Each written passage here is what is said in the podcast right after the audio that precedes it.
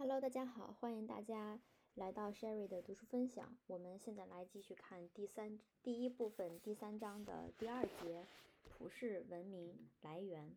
这这一节会比较短啊。普世文明的概念是西方文明的独特产物。十九世纪，白人的责任的思想有助于为西方扩大对非西方社会的政治经济统治做辩护。二十世纪末。普世文明的概念有助于为西方对其他社会的文化统治和那些社会模仿西方的实践和体制的需要做辩护。普世主义是西方对付非西方社会的意识形态。在那些单一文明思想的最狂热的支持者中，像边缘者和波伊者中常有的情况一样，有移居西方的知识分子，如奈保尔和福阿德·阿扎米。对于他们来说，普世文明的概念对于“我是谁”的问题提供了一个非常令人满意的答解答。然而，“白人的黑鬼”是一个阿拉伯知识分子用来称呼这些移民的词。普世文明的思想在其他文明中几乎得不到支持。非西方把西方视为普遍的东西，视为西方的。西方人宣布为有益的。全球一体化先兆的东西，如世界范围媒体的扩散，却被非西方人宣布为邪恶的西方帝国主义。非西方人若是把世界看作是单一的，他们就感觉到它是一个威胁。存在着三种说明普世文明为什么会出现的假设。某种普世文明正在出现的论点就建立在三个假设中的其中一个之上。首先是在第一章中讨论过的假设。即苏联共产主义的垮台意味着历史的终结和自由民主制在全世界的普遍胜利。这一点论点的谬见是认为只存在唯一的选择，它建立在冷战的视角之上，认为共产主义的唯一替代物是自由民主制，前者的死亡导导致了后者的普遍出现。然而，显然存在着许多形式的独裁主义、民族主义、社团主义和市场共产主义，如在中国，他们在当今世界存活得很好。更重要的是，存在着许多位于世俗意识形态世界之外的宗教选择。在现代世界，宗教是一个重要的，可能是唯一重要的促进和动员人民的力量。下述想法是十足傲慢的表现：由于苏联共产主义垮台了，西方就永久赢得了世界。穆斯林、中国人、印度人和其他人将仓促地把西方自由主义当作唯一的选择来接受。冷战所造成的人类分裂已经结束，但种族、宗教和文明所造成的人类更根本的分裂依然存在。而且产生着大量新的冲突。第二个假设是民族之间的相互作用，一般来说包括贸易、投资、旅游、媒体和电子通信的增长，正在产生一个共同的世界文化。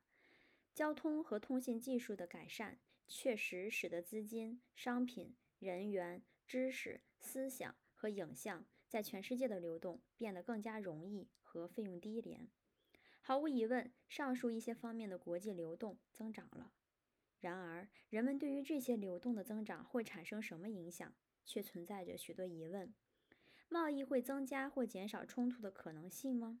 它会减少民族国家之间发动战争的可能性的假设，至少没有得到证实，而且还存在着大量相反的证据。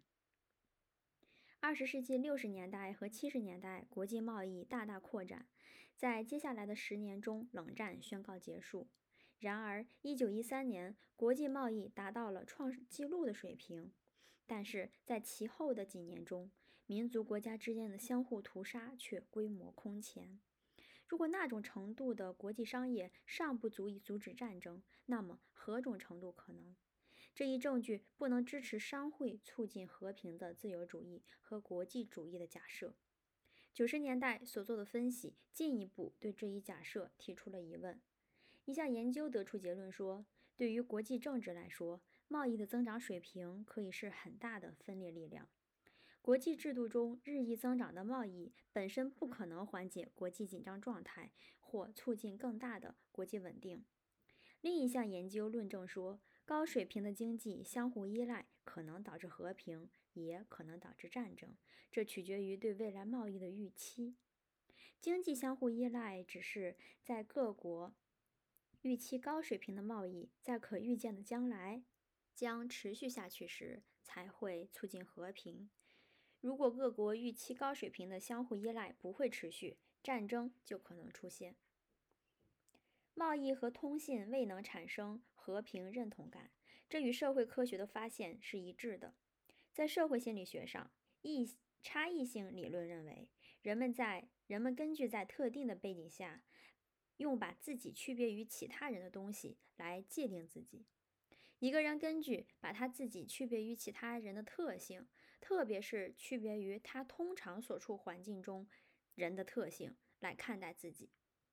与十二名从事其他职业的妇女在一起时，一类一个女心理学家把她自己看作是心理学家；当她同十二名男心理学家在一起时，她把自己看作是一个女人。人们根据他们与别人的不同之处来确定自己的身份。随着通信、贸易和旅游的增长，扩大了文明之间的相互作用。人们日益赋予其文明认同以更大的重要性。两个相互交往的欧洲人，一个德国人和一个法国人，会彼此认作是德国人和法国人；而两个欧洲人，一个德国人和一个法国人，在同两个阿拉伯人，一个沙特阿拉伯人和一个埃及人交往时，会把自己和对方看作是欧洲人和阿拉伯人。移居法国的北非移民在法国中引起注意。但法国人却日益愿意接纳信仰天主教的欧洲波兰人移民。加拿大和欧洲国家对美国的投资超过日本，但美国对后者的反感却远远超过前者。同样，正如唐纳德·霍罗威兹所指出的，一个艾比欧人在尼日利亚东北地区可以是奥维里艾比欧人或。奥尼查艾比欧艾比欧人，在拉各斯，他只不过是一个艾比欧人；在伦敦，他是一个尼日利亚人；在纽约，他则是一个非洲人。从心理学的角度讲，全球化理论产生了类似的结论：在一个日益全球化的世界里，其特征是历史上从未有过的文明的社会的和其他模式的相互依赖，以及由此产生的对这些模式的广泛意识。文明的、社会的和种族的自我意识加剧了。全球各种宗教的复兴，向神回归，是对人们把世界看作是一个单一场所的回应。好，我们的第二节就结束啦，感谢大家的收听。